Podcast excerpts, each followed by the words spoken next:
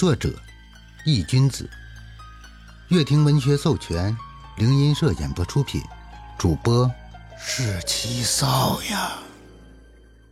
第九十四章，山雨欲来风满楼四。宋哲像疯了一样，怀里揣着一只断手，在马路上狂奔着，速度快成了一团黑影。泪水从宋哲眼眶里止不住的流下来，打湿了整个面庞。他现在大脑一片空白，有种欲要毁灭一切的心情。终于，宋哲一路狂奔，来到了在距离自己租的房子不远处停了下来。面前的是一片即将拆迁的废弃房屋，每一栋屋子外面的墙壁上都用红漆喷了一个大大的拆字。漆黑的夜色下。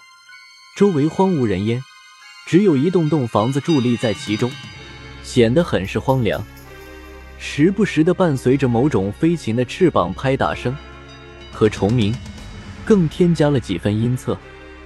宋哲的目光扫视周围，看向面前一群屋子，最终，宋哲的目光停留在了其中一栋房子上。在宋哲眼里，清楚的看到，在那栋房子上方。飘荡着一缕缕淡淡的阴气，找到了。他清楚记得，在这片废墟之中，藏有两只厉鬼级别的气息，但由于不知道什么原因，并没有出去害人。之前宋哲一直在躲避着他们，想着多一事不如少一事，但是现在，很不幸，他们成了宋哲发泄怒火的工具。宋哲来到了屋前。一脚踹了过去，砰的一声巨响，木板门直接被踹得四分五裂。宋哲浑身弥漫着一层淡淡的黑色雾气，阴冷恐怖的气息由内而外的散发。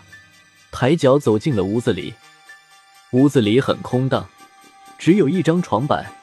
大厅的墙上贴着一张某位伟大哲学家的画像。屋子内不仅散发着一股浓重的霉味，还很阴冷。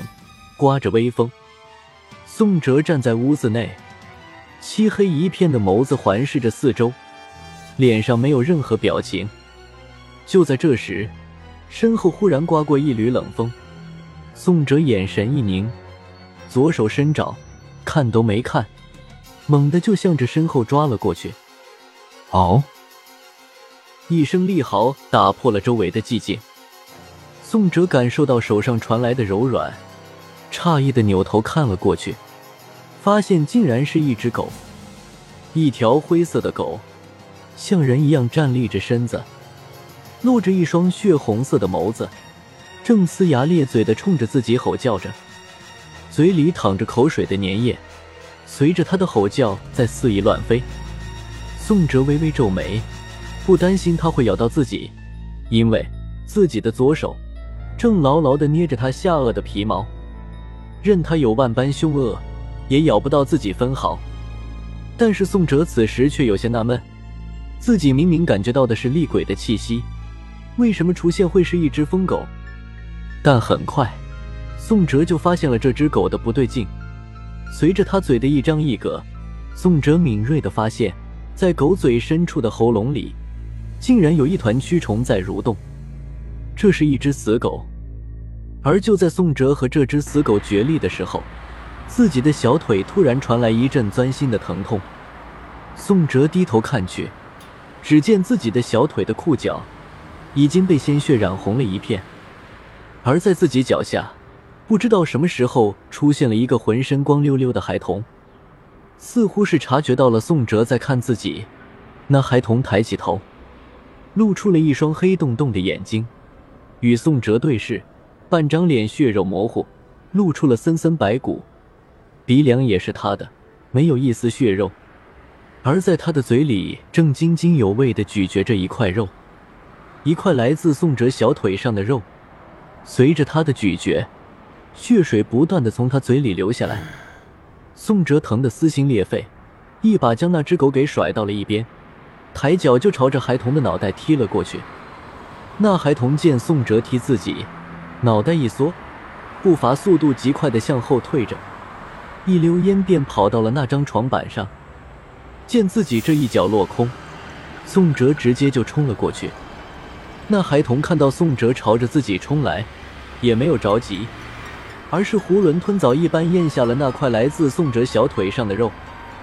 咽下那块血肉，那孩童眼神一亮，不禁又伸出猩红的舌头舔了舔自己的手指，看向宋哲的目光透着贪婪。好吃。宋哲双目喷火，强忍着腿部的疼痛，带着满腔怒火向着那个孩童伸手抓了过去。那孩童狡黠的嘿嘿一笑，身影钻进了床下，消失不见。宋哲沉重的喘着粗气，一脚将那个床板给踹了个四分五裂，而床下却没有孩童的身影。宋哲目光扫视着周围，没有落下一丝痕迹。努力的寻找着孩童的踪影。好物。忽然，屋子外面又传来了那只死狗的嚎叫，它也在向着自己而来。宋哲咬了咬牙，此时的他颇有一种前有狼后有虎的感觉。本想着拿这两只厉鬼来当发泄的工具，没成想却让自己受了伤，还很憋屈的吃了一个哑巴亏。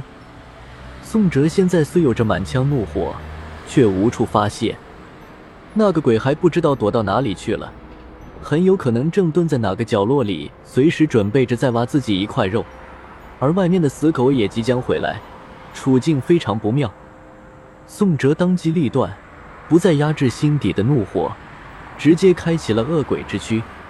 磅礴的鬼气从体内蜂拥而至，宋哲的气息开始变得越发恐怖。脸上、身上青筋一条条的凸起，露了出来，眸子比之前更加深邃，宛如两只深不见底的黑洞。发丝开始疯长，变成了以前灰白之色。就在恶鬼之躯开启的一瞬间，胸口的阴阳令闪过一丝红芒，顿时，一股暖流涌上小腿，麻酥酥的感觉袭来。那块被孩童撕咬下来的伤口，眨眼间便恢复了正常。甚至没有留下一丝痕迹，而随着伤口的治愈，宋哲的发丝又变得白了几分。这说明，不仅开启恶鬼之躯的媒介是燃烧寿命，治愈伤势的代价也是燃烧寿命。而随着恶鬼之躯的开启，那只死狗的身影也出现到了门外。不过，当他看到宋哲此时的样子，以及感受到其身上散发出来的恐怖气息时，竟然发出了一声呜咽之声，身子不由得向后退了两步。他感觉自己如果再待在这里的话，很可能会死。当机立断，死狗直接拔腿狂奔。宋哲瞥了一眼逃走的死狗，脸上露出了一抹狰狞之色，化作一道残影冲出了门外。